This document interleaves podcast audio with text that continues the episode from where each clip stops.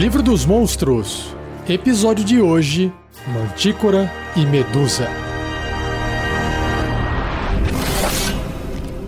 Regras do DD 5E. Uma produção RPG Next. Calma aí, mas antes de começar o episódio, eu tenho uma pergunta para você.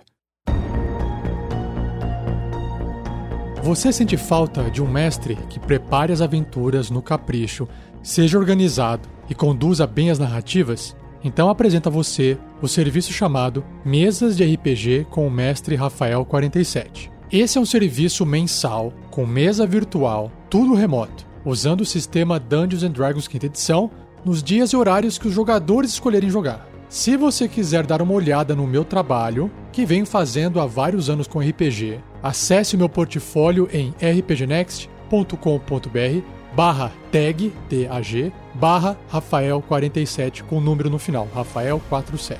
O link está no post. Minhas mesas de RPG são preparadas usando o Foundry VTT e dentro dessa ferramenta eu incluo músicas e sons ambientes para aumentar a imersão, mapas animados para deixar tudo mais bonito e também modulo a voz e aplico efeitos de realidade aumentada na webcam durante a interpretação de NPCs únicos. Ficou interessado? Quer saber mais? Preencha o formulário em bit.ly bit.ly barra quero jogar RPG, tudo junto. Link também no post. Então eu aguardo seu contato e espero te ver em uma mesa de RPG comigo em breve. Agora, de volta à programação normal do episódio. Começando com a ilustração, no livro dos monstros, da Mantícora, a imagem é de um monstro muito feio. O corpo é de leão, patas traseiras, patas dianteiras, só que o rabo começa a ter alguns espetos ou espinhos e na ponta tem um chumaço cheio de espinhos. A cabeça, onde tem a juba do leão, também começa a sair espinhos de dentro da juba. E o rosto parece um rosto humano deformado, claro. Os olhos meio acesos, iluminados, como se emitissem algum tipo de brilho. O nariz bem humano e a boca bem aberta, parece a boca do Venom. Bem aberta, com várias camadas de dentes, como se fossem dentes de tubarões, assim. Tem a camada de fora, uma camada por dentro. É bem feio. E aí ele tem um par de asas. A criatura tem um par de asas dracônicas, vermelhas. É um monstro bastante feio.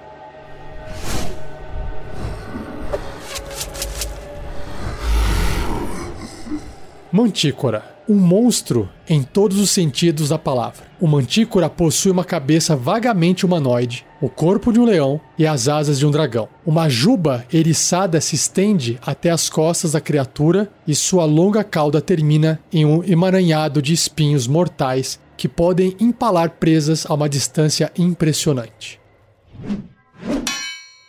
Predadores malignos. As mantícoras são assassinas ferozes que caçam à distância em vastas áreas. Elas trabalham em equipe para derrubar criaturas particularmente grandes ou perigosas, partilhando a comida quando uma morte é feita. Uma mantícora começa seu ataque com uma saraivada de espinhos de sua cauda, então aterrissa e usa suas garras e mordida. Quando está ao ar livre, em menor número, ela usa suas asas para se manter distante, atacando a distância até seus espinhos se esgotarem. Uma mantícora não é particularmente brilhante, mas ela possui uma natureza malévola e a capacidade de conversar. Ao decorrer do ataque, ela denigre seus adversários e oferece uma morte rápida se eles implorarem por suas vidas. Se a mantícora encontrar uma vantagem a ser adquirida ao poupar a vida de uma criatura, ela o fará, pedindo um tributo ou sacrifício igual à sua comida perdida.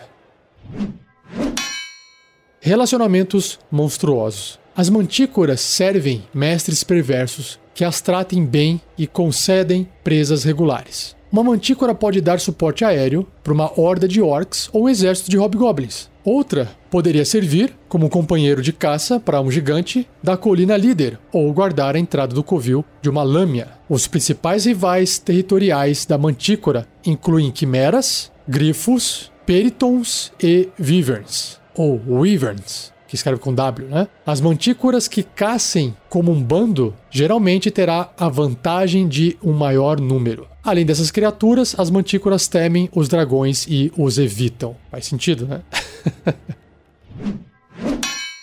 Por fim, antes de eu entrar no bloco de estatísticas, tem aqui uma nota escrita à mão dentro do livro que diz o seguinte: Mantícoras amam o sabor da carne humana. Por isso, nas viagens pelas montanhas, sempre viajo com guardas humanos. Quem escreveu isso foi um tal de Marthok Uldar, um anão comerciante de cobre. Espertinho ele.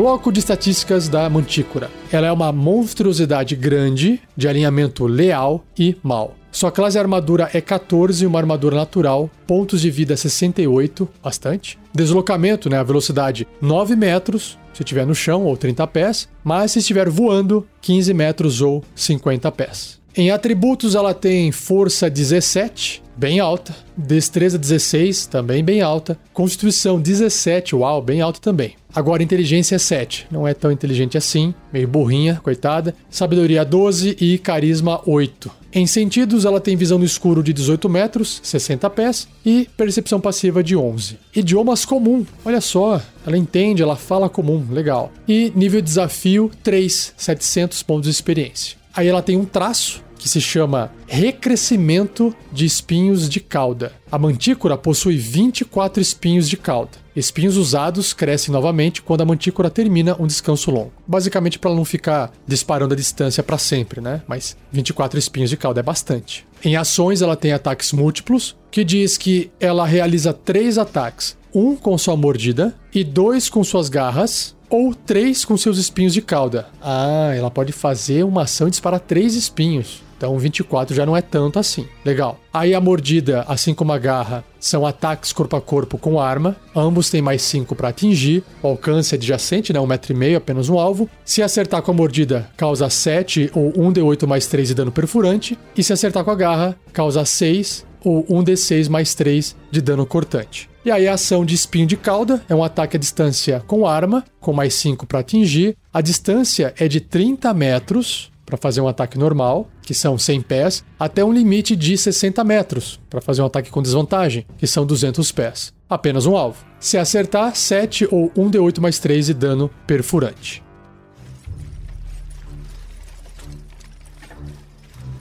Ideia de aventura. Bom, a Mantícora como monstro, mecanicamente falando, para um combate, para uma luta, ela não é tão interessante assim, né? Morde, usa garra e ataca um espinho à distância. O que vai chamar bastante a atenção dela é a sua aparência, com certeza. Que pode fazer qualquer um questionar o que, que é aquilo, ou aquilo já foi um humano algum dia, né? Mas já que ela é capaz de conversar, ela é capaz de se aliar a criaturas, seria interessante trazer esse comportamento dela para a aventura. Então, eu faria uma aventura exatamente pegando aquela nota do anão que ele deixou escrito ali, e ao invés de serem cinco humanos guardas que ele está viajando, ele contrata o grupo de aventureiros, que inclusive eu sugiro ter pelo menos um humano ali. E se não tiver nenhum humano no grupo de aventureiros, não tem problema. Ele tá levando gente junto com ele, humanos. Aí o pessoal não entende. Fala, não, eles estão aproveitando aqui a proteção que vocês vão me dar para ir para outra cidade. Na verdade, o anão é um pilantra. Esse anão tá levando gente porque ele sabe que se precisar, né, se for sofrer um ataque ali, tem gente para poder virar comida da mantícora. Ele sabe que essa rota é perigosa e é guardada por uma mantícora, mas ele não fala nada. Para talvez ele não ter que pagar mais os aventureiros, por exemplo.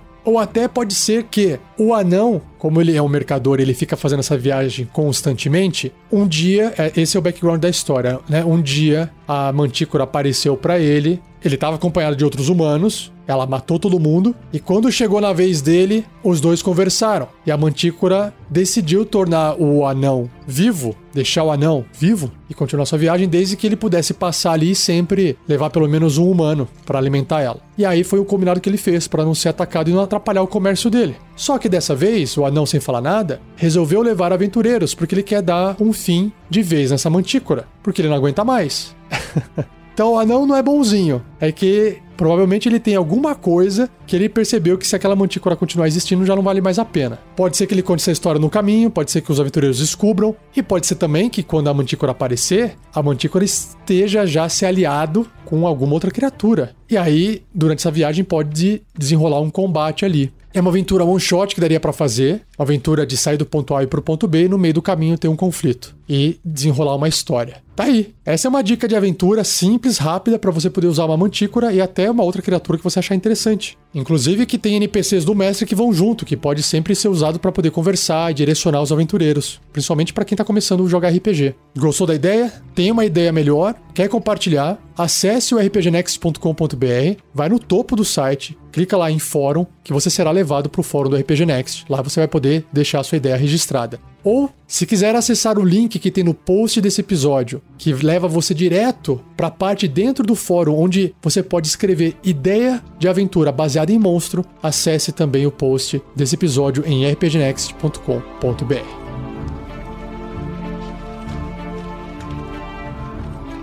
Seja você também um guerreiro ou uma guerreira do bem. Para saber mais, acesse padrim.com.br barra rpgnext ou picpay.me barra rpgnext.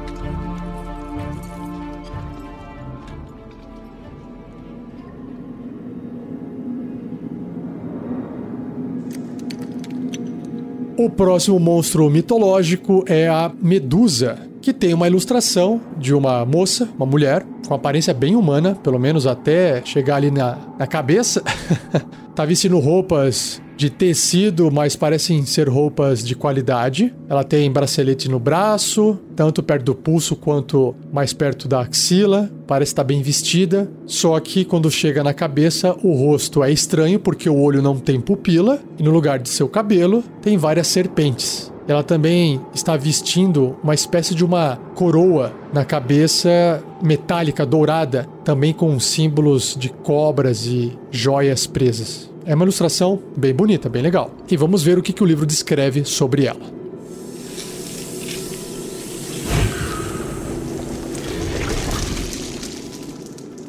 Medusa. Tão mortais quanto encantadoras, as medusas de cabeça de serpente sofreram uma maldição imortal provocada por sua vaidade. Elas espreitam em exílio silencioso entre as ruínas tombadas de suas vidas anteriores, rodeadas pelos restos petrificados de admiradores passados e aspirantes a heróis.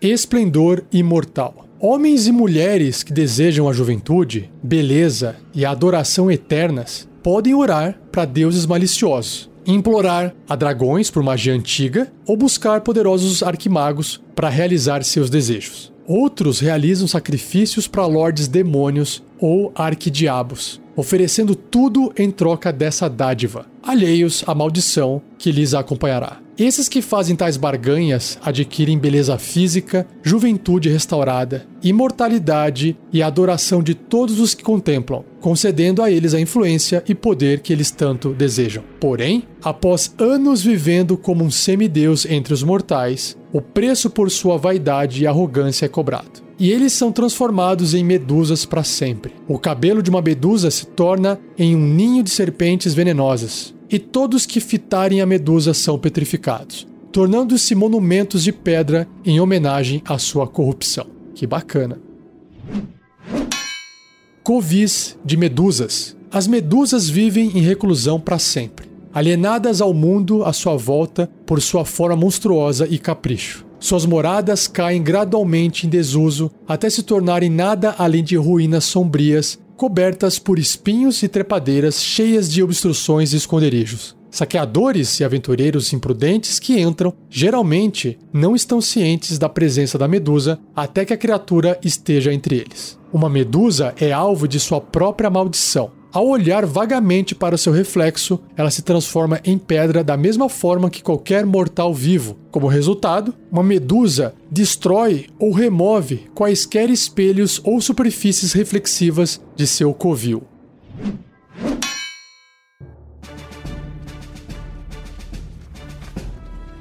Medusa é uma monstruosidade média com a tendência ao alinhamento leal e mal. Sua classe armadura é 15, uma armadura natural. Pontos de vida 127. Caramba, senti firmeza. Deslocamento 9 metros ou 30 pés. E aí, nos atributos físicos, ela tem força 10, ok, na média. Destreza 15, bem ágil. Constituição 16, bem alto. E nos atributos mentais, ela tem inteligência 12, acima da média, sabedoria 13, acima da média, e carisma 15, um pouquinho mais acima. Em perícias, ela tem enganação mais 5, furtividade mais 5, intuição mais 4 e percepção mais 4. Em sentidos, ela tem visão no escuro de 18 metros, 60 pés, e percepção passiva de 14. Idiomas, comum. E aqui imagino eu que não precisa ser só comum, porque a Medusa poderia ter sido um elfo em vida, por exemplo. E aí poderia adicionar esse idioma aqui. Seu nível de desafio é 6 ou 2.300 pontos de experiência. E aí é claro que ela tem o traço mais característico da Medusa, que é o olhar petrificante, que diz assim: se uma criatura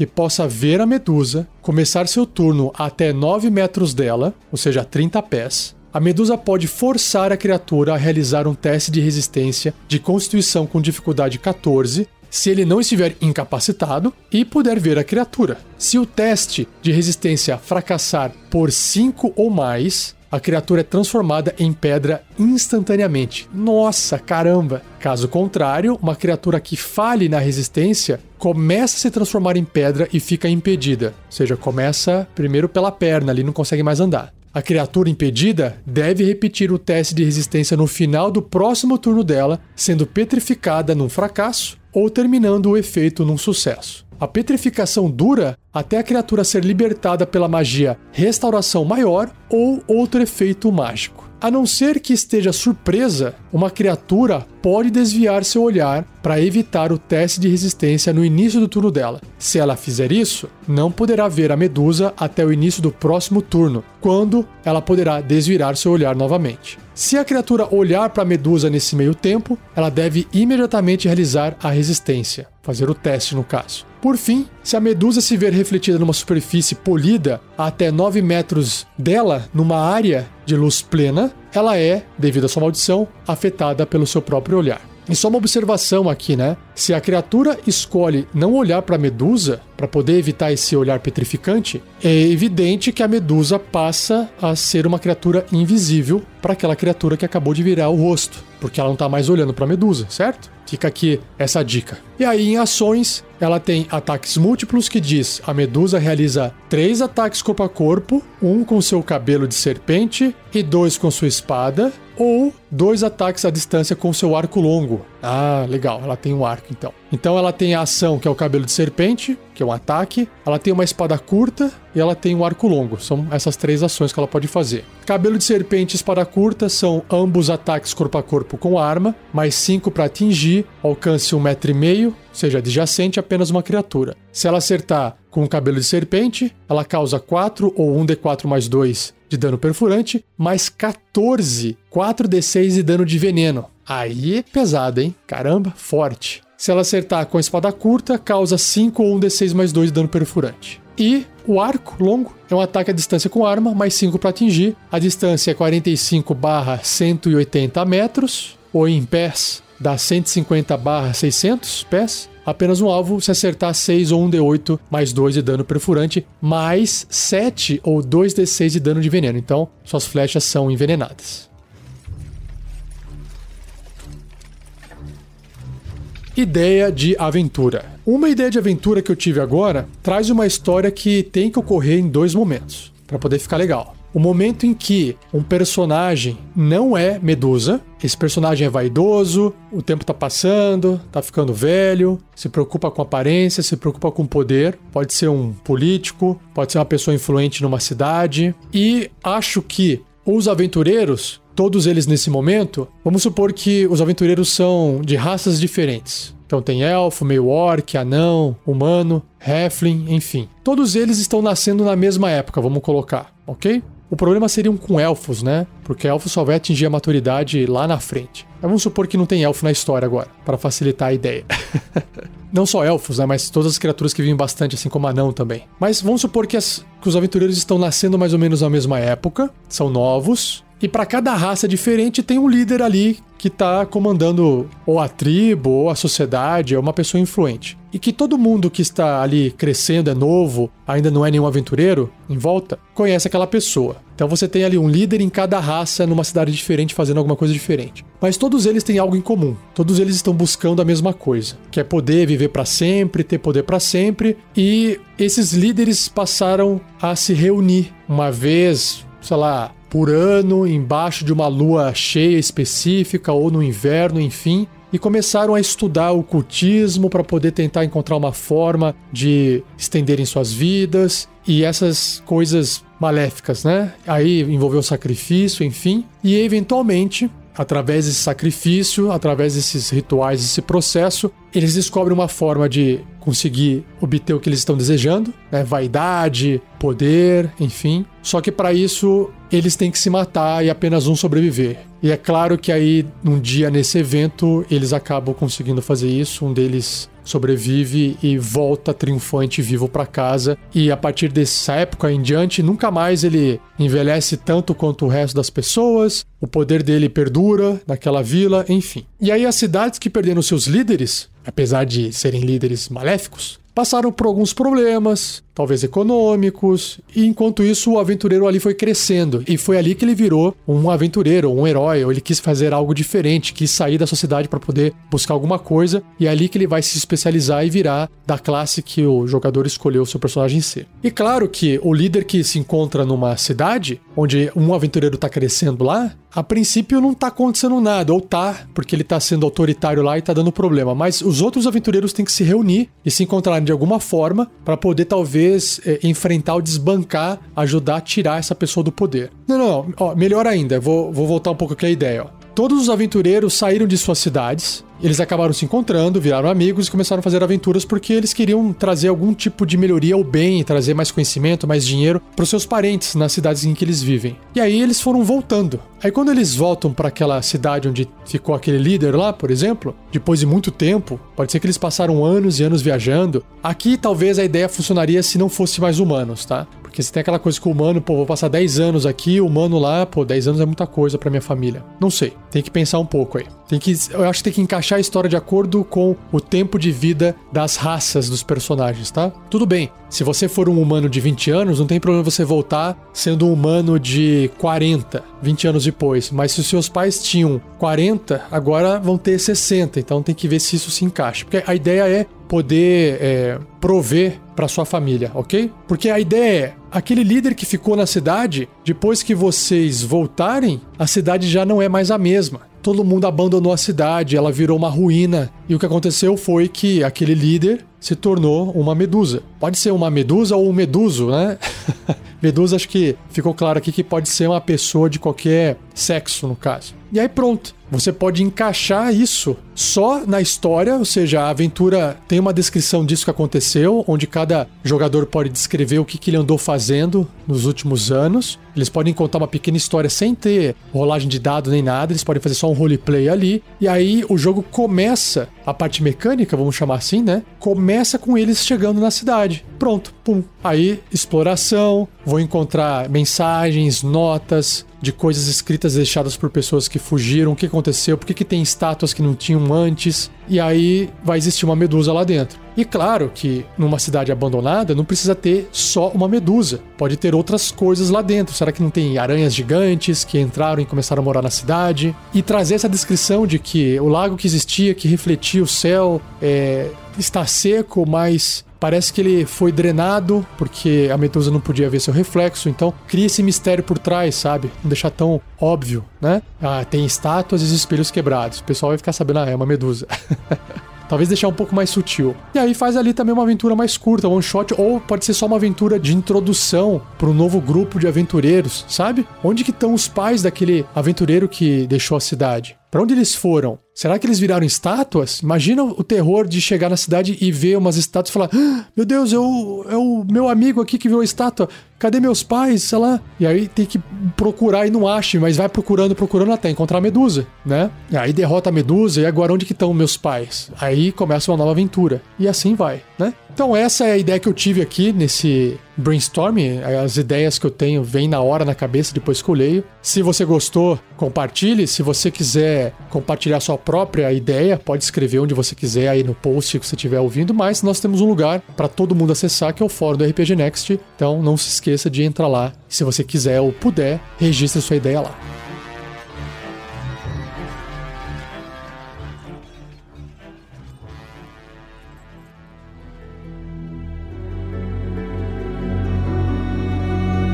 E assim eu encerro mais um episódio do Regras do D&D 5e. Espero que você tenha gostado. Não se esqueça de compartilhar, não esqueça de deixar um like e agradeça ao Gleico Vieira Pereira por mais essa edição fantástica. E saiba que todos os podcasts do RPG Next, assim como esse que você acabou de ouvir, estão dentro do Spotify. Basta você pesquisar por RPG Next, que você vai encontrar todos os episódios que a gente publica, todos, não tem só esse Regras do D&D 5e, ou se você quiser procurar também por Regras do D&D 5e, vai aparecer também um programa separado só com esses episódios. Aproveite e compartilhe o link, o programa dentro do Spotify, que é muito mais fácil o pessoal acessar, certinho? E não perca o próximo episódio, onde irei abordar os methods ou mefits em português. Beleza? Muito obrigado, um abraço e até o próximo episódio.